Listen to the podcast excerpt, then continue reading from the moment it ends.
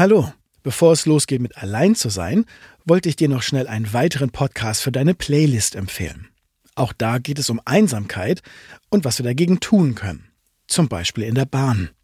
Die Leute sitzen ja nur noch sowieso stumm nebeneinander. Da sagt der andere ja zum anderen nicht mehr Guten Tag. Die setzen sich ja mit vier Mann zusammen und grüßen sich ja schon nicht mehr. Das habe ich erstmal alles abgeschafft schon mal. Bei mir sind immer noch persönliche Gespräche. Da fange ich mit einem an, schwätzt über den Urlaub irgendwas, komme ich nach einer halben Stunde wieder zurück. Auf einmal ist ein Gespräch unter vier Leuten. Weil du die verbunden hast mit Weil die habe ich verbunden. Das ist der Zugbegleiter Peter Hohmann. Er hat es sich zur Aufgabe gemacht, seine Fahrgäste wieder ins Gespräch zu bringen. Warum er das macht und was wir davon lernen können, das erfährst du in der Folge Der Schaffner aus meinem Podcast Der Klang des Dienens. Den Link zur Folge findest du in den Show Notes. Und jetzt viel Spaß mit Allein zu sein.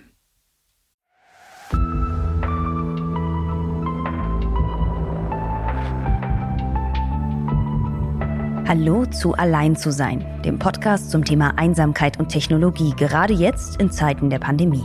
Mein Name ist Jara Hoffmann. Und ich bin Diana Kinnert. Und jetzt ist ja schon fast wieder Frühling und wir stecken noch immer im Lockdown. Und ich glaube, wir kennen niemanden, der nicht schon längst die Schnauze voll hat, oder? Niemanden. Vor allem für Singles war das letzte Jahr eines der krassesten. Was macht die Pandemie mit Menschen, die Liebe suchen? Wir sprechen heute unter anderem mit Vera Aretz darüber. Sie ist Psychologieprofessorin an der Hochschule Fresenius in Köln und hat jetzt eine Studie veröffentlicht zum Thema Online-Dating-Verhalten in Corona-Zeiten. Viel Spaß bei Allein zu sein. Frau Aretz, was haben Sie in den letzten Monaten über Dating während der Pandemie gelernt? Oh, eine ganze Menge. Also bei, mit Online-Dating kenne ich mich ja wissenschaftlich äh, aus. Ich forsche da schon eine ganze Zeit lang zu. Ähm, aber wir haben jetzt noch mal eine Studie gemacht, die tatsächlich äh, sich im Rahmen des ersten Lockdowns befunden hat. Da haben wir also Nutzer und Nichtnutzer gefragt, wie es eigentlich ihnen geht in dieser für alle sehr herausfordernden Zeit ähm, wie sich der Online-Dating-Prozess verändert hat ähm, und inwieweit es Unterschiede zwischen diesen unterschiedlichen Online-Dating-Portalen gibt. Und gelernt habe ich, dass Online-Dating tatsächlich der psychischen Gesundheit gut tun kann. Ähm, und äh, tatsächlich viele Protagonisten, die sich einsam fühlen, durch Online-Dating die Möglichkeit haben, einfach in Kontakt mit anderen Leuten zu kommen, zu kommunizieren, Anerkennung zu erzielen und auf der Suche äh, nach der Liebe des Lebens teilweise sind und viele dieser Motive auch tatsächlich befriedigt werden. Aber wie ist das denn konkret? Weil Kontaktbeschränkungen zwingen uns ja alle dazu, dass wir uns eigentlich gar nicht mehr näher kommen können. Äh, genau danach sehen wir uns ja auch, nach echter Nähe und Austausch. Okay, online ist zumindest eine Möglichkeit, aber ähm, das macht man doch auch oftmals mit dem Sinn und Zweck, dass man sich dann auch im echten Leben trifft. Und das ist ja gerade so nicht möglich. Oder äh, was haben Sie dazu auch äh, Ergebnisse vorliegen? Zum Ersten muss man sich verdeutlichen, dass, äh, glaube ich, Online-Dating oder überhaupt die Digitalisierung und soziale Medien natürlich im Moment schon vorteilhaft sind, weil wir die Möglichkeit haben, in Kontakt zu kommen und auch neue Menschen kennenzulernen. Wenn wir uns vorstellen, dass jetzt irgendwie die Corona-Pandemie vor 30 Jahren gewesen wäre, wir noch sozusagen nur ein Festnetztelefon hätten und eine Schreibmaschine, dann kann man sich vorstellen, wie eingeschränkt sozusagen die Kontakte in dem Kontext wäre. Das heißt, ähm, die Digitalisierung und Online-Dating beispielsweise oder soziale Netzwerke ähm, ja, bauen da sozusagen eine Brücke natürlich. Ähm, selbst wenn wir uns dann physisch nicht so treffen können, wie wir uns das vielleicht wünschen würden. Aber es gibt ja Substitute, es gibt ähm, äh, Online-Dater, die Videochats nutzen auf Online-Dating-Portalen. Die haben sozusagen auch neue Feature jetzt auch im Zuge der Corona-Pandemie entwickelt, eben diese Videochats, die quasi auf der Online-Dating-Plattform verortet sind. Das haben nicht alle, aber einige. Und so auch die Möglichkeit ähm, eröffnen, dass man sich näher kommt, also sozusagen im übertragenen Sinne, aber dass man sich zumindest sieht, dass man äh, einen Eindruck von jemandem bekommt, Mimik und Gestik sieht und dergleichen mehr und das sozusagen noch in einem Schutzraum. Und es gibt auch einige ähm, Online-Data unserer Studie zufolge, die sich dann auch getroffen haben ähm, spazieren gegangen sind, im Wald spazieren gegangen sind ähm, oder sich einfach insgesamt im Freien getroffen haben und so dann auch die Möglichkeit hatten, in der Realität in Kontakt zu kommen. Wenn man über digitale Kommunikation spricht, dann geht man meistens von WhatsApp und sozialen Medien und Freunden aus, also Menschen, die man schon kennt. Beim Online-Dating geht es ja explizit um jemanden, den man noch nicht kennt. Ich erinnere mich, dass das vor 10, 15 Jahren noch eher verpönt war, jemanden im Internet kennenzulernen. Ist das Stigma, hat sich das verändert? Ach, absolut. Also ne, früher war es tatsächlich so, das war sozusagen noch unbekannt. Mittlerweile ist, sagen wir mal, Online-Dating in der Mitte der Gesellschaft angekommen. Ja, wir wissen ja auch, dass äh, die Leute noch heiraten, das aber deutlich später tun. Das heißt, einerseits ist es so, dass bis man dann erstmal die Liebe fürs Leben gefunden hat, man äh, sozusagen viele Paarbeziehungen hat. Wir reden von sogenannten Kettenbiografien und ähm, Scheidungen gibt es heute auch noch. Also ähm, durchschnittlich heiraten die Leute so mit 32 Jahren in Deutschland und ähm, so eine Ehe durchschnittlich währt 15 Jahre. Das heißt, danach gibt es sozusagen auch nochmal äh, Potenzial. Wir haben mittlerweile 2500 Online-Dating-Portale. Man kann sozusagen nach allem suchen, äh, was einem wichtig ist. Also insofern diese Verpönung, dass äh, es, was weiß ich, Menschen tun, die äh, ansonsten ähm, auf dem Heiratsmarkt keine Chancen haben, das gilt als vollkommen überholt. Sind Online-Plattformen Ersatz für ein echtes Date? Sagen wir mal so, ähm, all das, was sozusagen die digitale Kommunikation ausmacht oder durch Technologisierung funktioniert, kann das wirkliche, den wirklichen Eindruck face-to-face -face nicht ersetzen. Ja, wenn man sich nochmal überlegt, es ist immer ein bisschen kanalreduziert, also man riecht sich nicht, man kann sich nicht anfassen, man sieht immer auch in so einem Videochat ja nur so einen kleinen Ausschnitt. Das heißt, es kann es nicht ersetzen, aber in der jetzigen Situation, muss ich ganz ehrlich sagen, können wir, glaube ich, alle sehr froh sein, dass wir die Möglichkeit haben und diese unterschiedlichen Technologien nutzen können. Kann man jetzt auch rauslesen, ob die Menschen irgendwie daten, um nicht einsam zu sein, ob die Gespräche auch eher oberflächlich sind oder ob sie in die Tiefe gehen, weil da wirklich die Sehnsucht ist nach einer richtigen Beziehung? Das ist total spannend, ja, absolut. Also Corona und auch der Lockdown hat natürlich die Menschen nachdenklicher gemacht. Sie reflektieren mehr, sie besinnen sich mehr auf sich und auf die wichtigen Dinge im Leben. Und das hat in der Tat einen Einfluss einerseits auf die Motive der Online-Data, aber auch auf die Art und Weise der Kommunikation, die insgesamt wesentlich tiefsinniger geworden ist. Das heißt, man fängt nicht an mit Smalltalk-Themen, sondern unterhält sich tatsächlich über emotionalere Themen, über Familie, Gesundheit, Werte und Einstellungen. Ähm, die Quantität der Kommunikation hat sich auch erhöht. Das heißt also, die Leute kommen im Moment leichter in Kontakt. Ähm, man kann also vorsichtig interpretieren, dass eben dieses Motiv nach Kontakt und Kommunikation auch über diese Dating-Plattform ganz gut befriedigt werden kann. Ähm, jetzt gibt es ja sehr unterschiedliche Plattformen. Das finde ich schon auch nochmal ganz interessant, sich zu vergegenwärtigen. Gemeinhin, sagen wir mal, klassischerweise kennt man Online-Partnervermittlung, wie zum Beispiel Parship Elite Partner und wie sie nicht alle heißen, oder quasi Social Dating auf der anderen Seite, wie Tinder, Lavu, Badu oder andere. Ähm, und wenn man sich das nochmal ganz kurz verdeutlicht, dann sind es sehr unterschiedliche Zielgruppen, die man dort findet und letzten Endes auch Menschen, die aus unterschiedlichen Motiven heraus jetzt auch gerade in Corona-Zeiten Online-Dating nutzen. Und wir haben beispielsweise herausgefunden, es gibt ja unterschiedliche Formen der Einsamkeit. Also man kann ähm, sich emotional einsam fühlen und beispielsweise einen Partner oder eine Partnerin an seiner Seite suchen. Das nennt man auch intime Einsamkeit. Die ist beispielsweise bei den Nutzern von Online-Dating-Plattformen, die so Partnervermittlung nutzen, ein bisschen höher. Ähm, und dann gibt es auch so eine zweite Form der Einsamkeit, nennt man soziale Einsamkeit, dass einem einfach Freunde und Bekannte sozusagen fehlen. Und die ist in unserer Studie bei diesen Social Datern etwas intensiver, die also dann auch Online-Dating nutzen, nicht nur um die Liebe des Lebens kennenzulernen, sondern eben auch um äh, Kontakt in dieser Zeit zu bekommen. Finde ich total spannend. Und ich finde auch spannend, was Sie vorhin sagten, dass die Gespräche tiefer werden, weil natürlich über Corona merkt man ja auch schon, wenn man, keine Ahnung, selbst bei irgendeinem normalen Smalltalk auch auf der Straße oder wenn man irgendwie in einem beruflichen Kontext jemand Neues trifft, auch da merkt man, dass die Fragen schon andere sind. Man redet nicht mehr unbedingt über das Wetter, sondern man redet über Gesundheit. Das heißt, man ist per se schon bei einem Thema, was einem näher ist und was einen mehr berührt. Aber wenn man jetzt an Online-Dating denkt, wäre meine erste Assoziation eben nicht das gewesen, dass die Gespräche tiefer werden. Wir haben mit einer jungen Frau gesprochen, mit Isa. Sie lebt gerade in einem anderen Land, in einer neuen Stadt in Kopenhagen und während der Pandemie hat sie sich getrennt. Und natürlich sehnt sie sich nach neuen Begegnungen.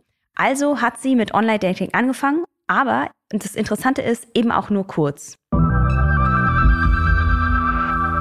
Ich habe während Corona angefangen, das erste Mal zu tindern und zunächst war es auch eine super Erfahrung, da ich neu in der Stadt bin und mich kaum auskenne und auch kaum Anschluss habe. Dabei habe ich festgestellt, dass viele sich auch auf Tinder nach platonischen Bekanntschaften umschauen. Das fand ich ganz interessant, da ich Tinder sonst nur als Dating-App kenne. Aber nachdem hier der Lockdown kam und sämtliche Angebote fürs Ausgehen geschlossen wurden, flachte auch mein Interesse und Spaß an der App ab da man sich ja jetzt nur noch zum Spazierengehen verabreden kann. Und ich möchte nicht beim ersten Treffen gleich zu jemandem Fremden nach Hause gehen. Also habe ich die App wieder gelöscht und überlege sie vielleicht nach den Lockerungen der Maßnahmen wieder zu installieren. Es wird einem schon erschwert, Leute kennenzulernen durch Corona. Das habe ich in 2020 am eigenen Leib erfahren müssen.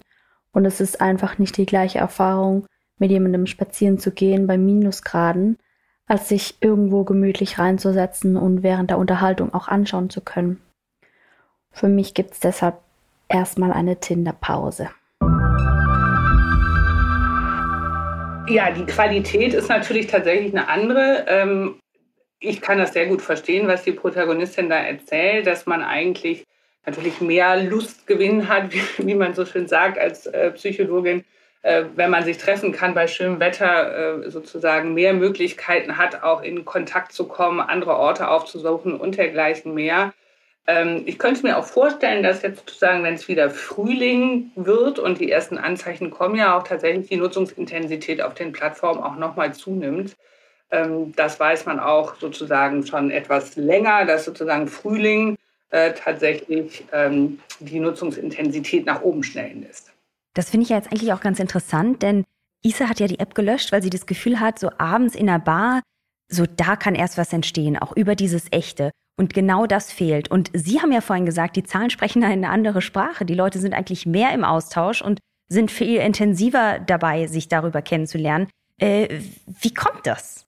Naja, Ausnahmen bestätigen immer die Regel. Ne? Es ist einfach so, es kommt einfach sehr darauf an, was die Leute nutzen. Es gibt die einen, die sagen, ich bin froh, dass es Online-Dating gibt und nutze das, um in Kontakt zu kommen und neue Menschen kennenzulernen und exploriere sozusagen die technologischen Möglichkeiten, die es jetzt gibt. Und es gibt andere, die sagen, für mich ist Online-Dating tatsächlich nur, sagen wir mal, ein Mittel der Kontaktaufnahme, um dann ganz schnell in die Realität zu wechseln. Ähm, und das ist tatsächlich im Moment nicht so möglich. Deswegen mag es, wie jetzt die Protagonistin, die Sie eingespielt haben, Leute geben, die dann auch schneller die Lust verlieren. Sind Sie ähm, jetzt eigentlich jemand, der durch diese ganzen Studien ähm, auch eine Liebesexpertin geworden ist? Also wissen Sie, ähm, ab wann die Menschen sich einander ähm, verbindlich fühlen, wo genau dann eine Verliebtheit entsteht? Ähm, kann man das rauslesen? Ach, das wäre so schön, wenn man das prognostizieren könnte. Ne? Es ist leider gar nicht so einfach. Es äh, gibt natürlich irgendwie viele Studien, die dann sozusagen sogenannte Meta-Analysen, die dann versuchen herauszufinden, was sind Kriterien, weswegen man sich eher in eine Person verliebt und so. Ehrlicherweise ähm, glaube ich, auch wenn ich das jetzt aufzählen würde, das wäre gar nicht wenig hilfreich. Ähm, ähm, es bleibt so ein bisschen ein Mysterium. Es gibt viele ähm, Erfahrungen, es gibt viele sozusagen ja, ähm, Bindungstheorien, also letztendlich die Frage, welche Erfahrungen wir als Kind gemacht haben, wie unsere Eltern waren und so weiter und so fort welche äh, Paarbeziehungen uns weiterhin geprägt haben. Äh, und all das sozusagen zusammengenommen führt dann irgendwie dazu, dass man eher sagen kann, okay, es gibt so ein paar Kriterien wie Werte und Einstellungen, physische Attraktivität, ähm, die man letzten Endes äh, ganz gut als so prognostische Werte wählen kann, ob ein Paar ganz gut zusammenpasst oder nicht. Aber wir kennen das ja auch manchmal, dass wir selbst überrascht sind, in wen wir uns verlieben. Und vielleicht ist es auch ganz schön, dass man dieses Geheimnis gar nicht so individuell lüften kann. Ich finde sogar, dass das die äh, schlauere Theorie ist oder auch meine schlauere Erfahrung ist, dass da, wo etwas zufällig entsteht und wo etwas unberechenbar wird, dann passiert ja auch so etwas, dass etwas in meine Intimität stößt. Und in dem Moment, in dem ich berechenbar jemanden scoute ein Stück weit, kann ich jemanden konsumieren oder ausstellen, aber dann entsteht doch womöglich keine Intimität. Na gut, aber mit vielen ist da ja trotzdem eine Intimität entstanden, die ja dann auch geheiratet haben und so. Das zeigen die Zahlen ja auch, dass darüber ja auch durch die Auswahlen, durch die Parameter man sich anders einlassen kann vielleicht. Deswegen nochmal eine andere Frage. Kann man was anderes ablesen? Also zum Beispiel, worauf gucken die Menschen zuerst? auf, weiß ich nicht, auf was für Fotos sind die, die am besten ankommen? Kann man da ablesen, was für die Menschen relevant ist, was ein Partner, eine Partnerin haben muss?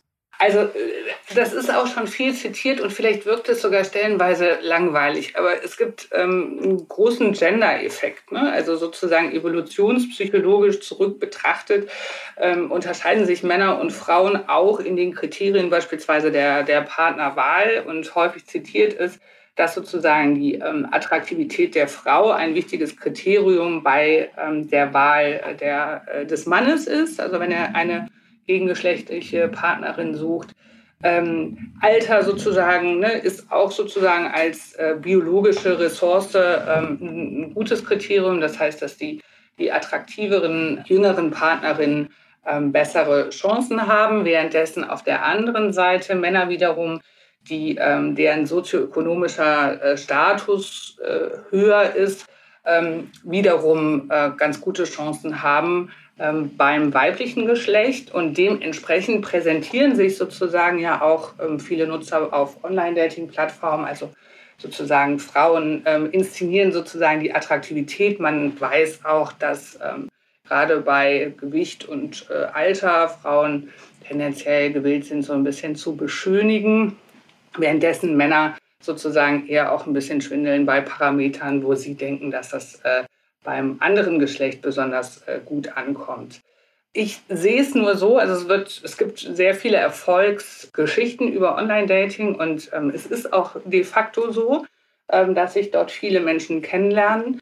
Ähm, die Frage ist halt, warum kommen sie sozusagen dort zusammen? Also liegt es an dem Matching-Algorithmus und sozusagen ja, der Prognose, wer jetzt gut zusammenpasst?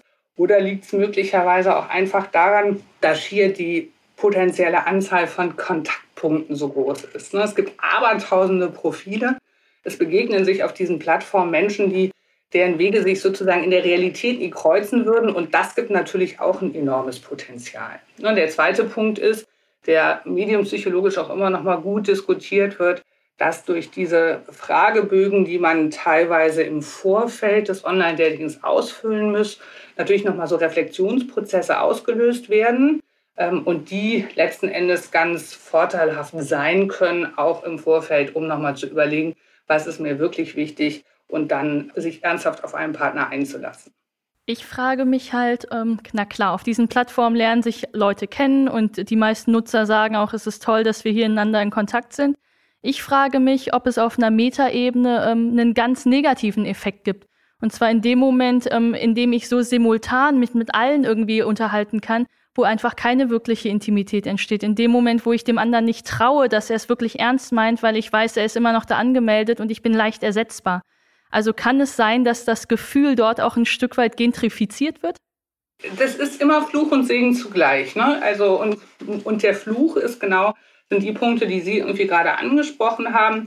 Natürlich hat man die Möglichkeit, ganz viele Feuer parallel, also oder viele Kontakte parallel äh, zu, zu pflegen. Es gibt diesen ähm, Choice Overload Effekt, der wichtig ist in diesem Kontext, der besagt, dass je mehr Auswahlmöglichkeiten wir haben, desto schwieriger ist es, sich zu entscheiden und desto unzufriedener sind wir auch mit einer bereits zuvor getroffenen Entscheidung. Das heißt, das kann letzten Endes dann auch tatsächlich zu so einer negativen Spirale führen, ja, dass man irgendwie immer das Gefühl hat, seine Ansprüche sukzessiv erhöht und sich nie so richtig einlassen kann. Und dieses Gefühl, was Sie ansprachen, dass man äh, denkt, so, naja, warum soll ich mich jetzt festlegen? Beim nächsten Klick kann ja noch jemand Interessanteres oder Passenderes äh, dabei sein.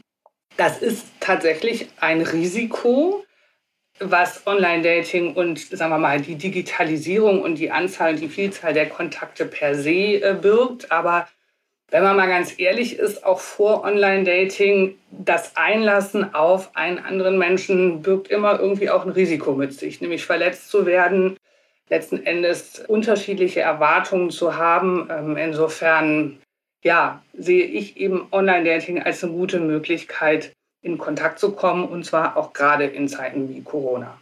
Bisschen anderes Thema. Wir wissen ja auch, dass sich normalerweise ganz viele Menschen auch bei der Arbeit kennenlernen. Und das ist natürlich jetzt mit Homeoffice und Lockdown auch nochmal ein großes Thema. Wir haben deshalb mit Julian Teike gesprochen. Er ist CEO von WeFox. Das ist eine digitale Versicherungsplattform. wir hatten ganz, ganz viele Fälle von Menschen, die, denen es wirklich ganz, ganz schlecht ging. Wir hatten sogar einen Fall, der die ganze Firma in Aufruhr gebracht hat von jemandem, der sich selbst das Leben nehmen wollte und die ganze Firma das mitbekommen hat. Und äh, wir haben sehr, sehr viele Situationen, in denen die Ausnahmesituation der letzten Monate dazu geführt hat, dass bestehende Tendenzen einfach verstärkt wurden und äh, Leute komplett an ihre Grenzen gekommen sind. Ähm, wir haben versucht, da so viel zu tun, wie wir können, um den Menschen an der Seite zu stehen und ihnen zu helfen und ihnen Stabilität zu geben und sie an die Hand zu nehmen. Aber es war schon eine gewaltige Herausforderung und ähm, mir fehlt super, super viel. So als ähm, CEO ist man eh irgendwie total einsam, ähm, weil ähm, es halt ganz wenig Leute gibt, ähm, die irgendwie so eine Firma in der Größe so alleine aufgebaut haben und aus ihrer Erfahrung mit dir darüber reden können. Und irgendwie wird diese Luft auch immer dünner von Leuten, wo man sagt, okay, die verstehen irgendwie die Situation, in der ich gerade bin und können mir Hinweise geben. Ähm, also ist man eh irgendwie einsam, ja. Und ähm, dann kam nochmal dieser Druck dazu, Anfang der Corona-Zeit. Ähm, wir sind halt ein Unternehmen, was Fremdkapital finanziert ist. Das heißt, wir sind noch nicht profitabel, das heißt, wir brauchen Geld. Und die Kapitalmärkte sind zugegangen, genau zu der Zeit, wo wir eigentlich Geld aufnehmen wollten. Und ähm, dann ist wirklich auch so eine Art von Überlebenskampf, Verantwortung für 600 Mitarbeiter plus diese Einsamkeit hat einen schon in so eine Ausnahmesituation ähm, gebracht.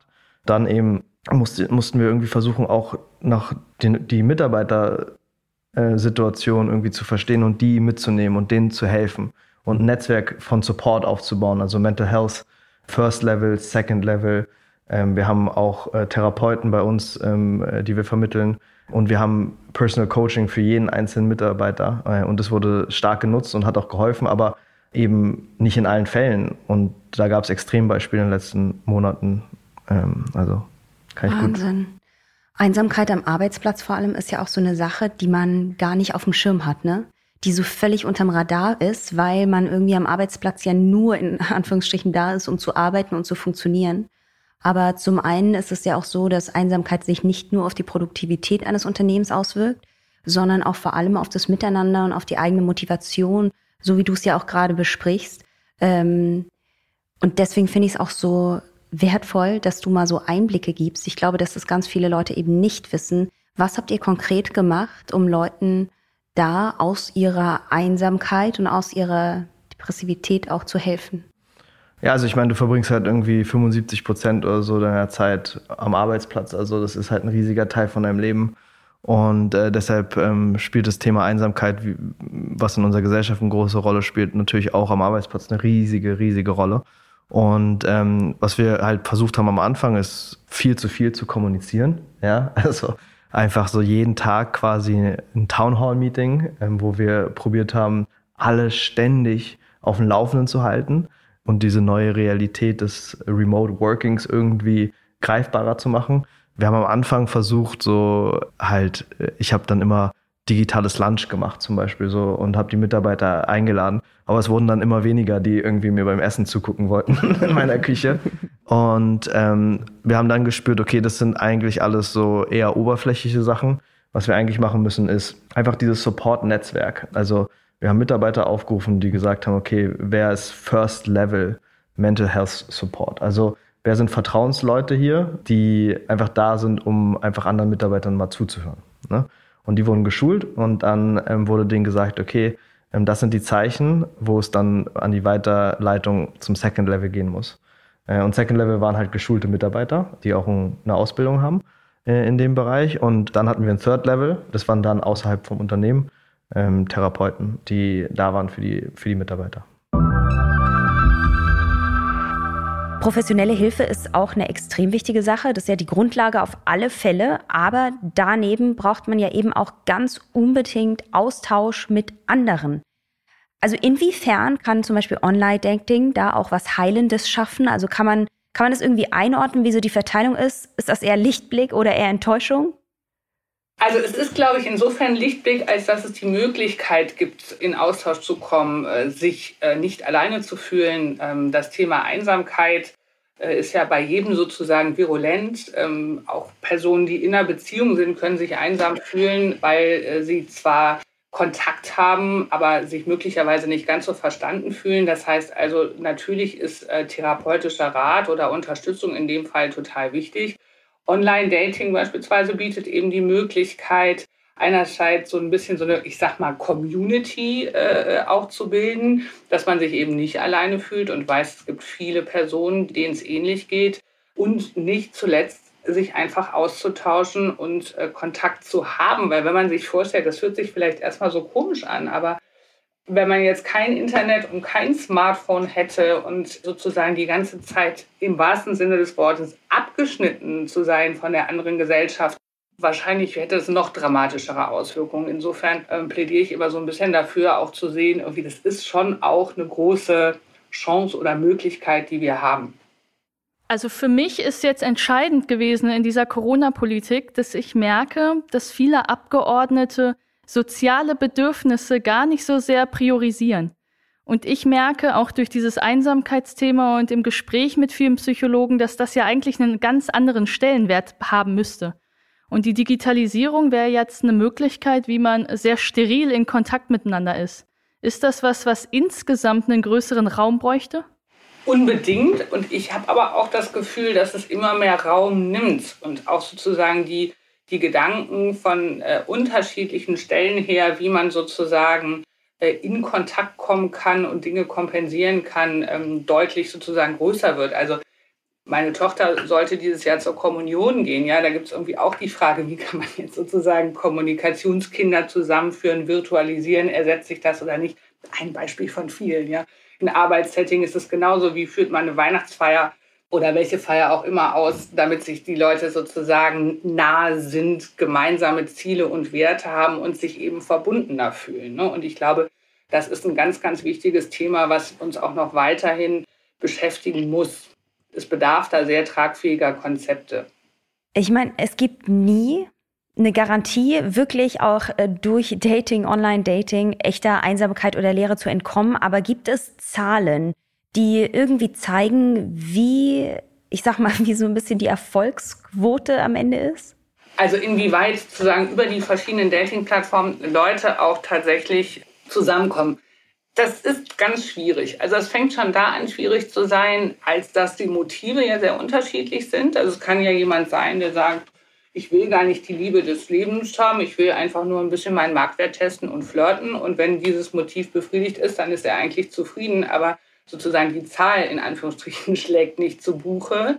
Es gibt natürlich von den Online-Dating-Plattformen berichtete Zahlen, äh, dass 30 Prozent, was weiß ich, beispielsweise ist so eine Zahl, der Nutzer von Partnervermittlung auch tatsächlich einen Partner dann findet und sich äh, längerfristig bindet. Es gibt darüber hinaus Zahlen, die der Frage nachgehen, wo treffen sich denn jetzt sozusagen, was sind so Meeting Points, wo sich Partner kennenlernen und ne, dann gibt es äh, sozusagen an Platz 1 immer noch so Freundes- und Bekanntenkreis und dann an Platz 2 den Arbeitsplatz und dann salonfähig Platz 3 das Internet, ähm, sodass es sehr viele unterschiedliche Zahlen gibt, die aber darauf hinweisen, und das kann man vielleicht so summa summarum nehmen, dass es einerseits noch die traditionellen Orte des Kennenlernens gibt und die, sagen wir mal, äh, technologischen Orte. Und ähm, ja, ob dann auch so ein Paar glücklich zusammenbleibt, das steht dann wiederum auf einer ganz anderen Karte. Jetzt haben Sie ja ganz viele Faktoren, ganz viele Ergebnisse aus Ihrer Studie. Wenn Sie sich das alles mal so angucken, haben Sie da irgendwelche Wünsche oder irgendwas, was Sie formulieren können, was wir jetzt eigentlich eher brauchen, um wieder echte Nähe zu finden? Naja, ich würde mir halt wünschen, dass wir uns wieder frei bewegen können und dass jeder Mensch irgendwie seine Bedürfnisse auch tatsächlich wieder ausleben kann. Das wird auch bestimmt irgendwie bald der Fall sein. Ich wünsche mir das, wünsche mir das sehr. Im Moment sind harte Zeiten. Der zweite Lockdown ist einfach unglaublich viel, eine lange Zeit wo äh, sich sozusagen die Menschen, der Mensch ist ein soziales Wesen, mehr oder minder auf sich selbst äh, zurückgeworfen ist, situative Parameter, irgendwie düsteres Wetter, es ist nicht warm und so weiter und so fort. Das heißt, es wird ja äh, jetzt äh, besser werden. Ich würde mir auch wünschen, dass es noch äh, sozusagen im Kontext, wir sprachen darüber, der Digitalisierung noch mehr Orte gibt, äh, wo wir künftig und langfristig zusammenkommen können, um tatsächlich sich auszutauschen und ein gutes Gefühl sich mitgeben zu können. Es gibt einen ganz anderen Punkt, der mir durch den Kopf geht, parallel, der hat mit Ihrer Frage nicht so viel zu tun, aber wir setzen gerade eine Studie auf, wo wir uns die Frage stellen, inwieweit nicht möglicherweise auch durch Corona die Beziehungsentwicklung, also wenn sich zwei Menschen kennengelernt haben, nicht vielleicht auch schneller äh, und intensiver ist. Also die Geschwindigkeit der Beziehung größer ist. Verstehen Sie, wie ich meine? Also, dass man sich halt letzten Endes so ein bisschen stärker aufeinander einlässt, weil weniger Ablenkung da ist, weil das Risiko natürlich auch groß ist, parallel sozusagen noch zu daten oder was auch immer zu tun, um einen anderen Menschen noch etwas näher kennenzulernen. Und es gibt also sozusagen auch äh, viele spannende Fragen des langfristigen Zusammenseins, die es jetzt noch zu untersuchen gilt. Ähm, ich habe noch eine letzte Frage. Wenn Sie jetzt ganz fiktiv ähm, online daten würden und würden steril ein allererstes Date in Angriff nehmen, wäre das ein Waldspaziergang? Nee. Ich würde auf jeden Fall ein Videodate äh, zwischenschalten, weil ich das eine total spannende Möglichkeit finde, tatsächlich erstmal auch einen Eindruck zu gewinnen von jemandem. Ähm, ich würde mich sicherlich auch sicherer fühlen, ähm, hätte auch Interesse daran herauszufinden, wie wohnt jemand, also welche Eindrucksparameter bekommt man. Äh, das würde ich auf jeden Fall machen. Ich würde auch das Videodate, glaube ich, relativ schnell initiieren.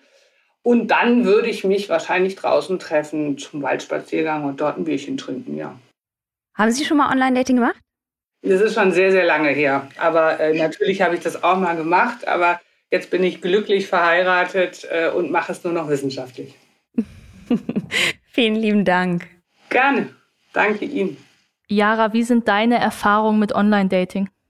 Oh, ist gar nichts für mich. Ist gar nichts für mich, wirklich. Ähm, ich habe das mal irgendwie probiert, um mitreden zu können und äh, mir das runtergeladen und so und mich ehrlich gesagt eher so ein bisschen drüber lustig gemacht, was man da so sieht, was für Leute sich da so tummeln. Ähm, mir fehlt einfach die Tiefe und mir fehlt diese echte Verbindung. Also wenn mich jemand oder die dritte Person irgendwie fragt, keine Ahnung, was ich beruflich mache und wie meine Woche so war, dann steige ich irgendwie aus, weil ich brauche das Glitzern in den Augen. Ich muss äh, einfach sehen, wie jemand wirkt auf mich und ich muss einfach auch spüren, dass da irgendwie was ist. Und das funktioniert für mich nicht über eine Online-Plattform. Deswegen habe ich das äh, mal so ein bisschen probiert, aber einfach total schnell wieder zur Seite gelegt und gemerkt, nee, das ist es einfach nicht. Egal wie einsam ich mich vielleicht auch fühlen mag. Aber du hast schon eine ganz andere Erfahrung damit, ne? Ich habe ähm, jahrelang sehr exzessiv Online-Dating betrieben. Allerdings ähm, selten, sehr, sehr selten mit dem absoluten Ziel, da eine Beziehung zu finden oder meine große Liebe zu finden. Ähm, das habe ich natürlich mir auch immer selbst so ein bisschen eingeredet, aber es ging mir oftmals darum, meinen Marktwert zu testen, ein bisschen ähm, Unterhaltung zu suchen. Wenn ich in Städten unterwegs war, wo ich niemanden kannte, jemanden zu finden, der abends ähm, mit mir was trinken möchte. Also es war für mich tatsächlich eine, eine soziale Plattform. Ich habe bis heute viele Freunde, die ich da zufällig irgendwie mal getroffen habe aber es ist sehr, sehr selten ähm, etwas Romantisches entstanden. Mich würde ja interessieren, was unsere Hörerinnen und Hörer für Erfahrungen gemacht haben. Also, wenn ihr wollt, schreibt uns total gerne beim Allein zu sein Account auf Instagram. Wir freuen uns über unseren, über den Austausch mit euch und über eure Erfahrungen zum Thema Einsamkeit und Online-Dating. Und bevor wir jetzt am Ende sind, haben wir noch ein großes Announcement. Naja, übermorgen kommt mein 448 Seiten dickes Buch zum Thema neue Einsamkeit heraus, ähm, an dem ich ja schon sehr viele Monate geschrieben habe. Viele Stichpunktgeber, die in den Folgen erschienen sind, die sind mit im Buch verarbeitet. Also es ist hoffentlich ähm, für viele eine erfreuliche, perspektivreiche Abhandlung über das Phänomen Einsamkeit. Ein Buch, was uns viel äh, Zeit und viele Nerven gekostet hat, aber genauso auch viele Einsichten gebracht hat. Ähm, und was ja auch im Grunde Anlass war, überhaupt diesen Podcast zu machen. Und allein deswegen lohnt es sich schon, in dieses Buch unbedingt mal reinzulesen. Denn all das, was wir hier ansprechen, ist ja nur ein Mini-Auszug dessen, wie man wirklich in die Tiefe gehen kann bei diesem Thema. Und selbst in deinen knapp 500 Seiten hast du es ja auch immer noch nicht geschafft, Einsamkeit in Gänze zu begreifen. Das stimmt. Das Buch heißt Die neue Einsamkeit und erscheint jetzt am 2. März bei Hoffmann und Kampe. Und wir freuen uns, wenn ihr es alle fleißig lest und schöne Rezensionen schreibt. Das war allein zu sein für diese Woche. Wir hoffen, euch hat die Folge gefallen. Wir sagen Danke an euch, an Google für die Unterstützung dieses Podcasts, an Tonhaus, Felbetter Media und Muscat. Bis zum nächsten Mal zur aller, allerletzten Folge von Allein zu sein. Bis dahin, macht's gut und bitte gesund bleiben.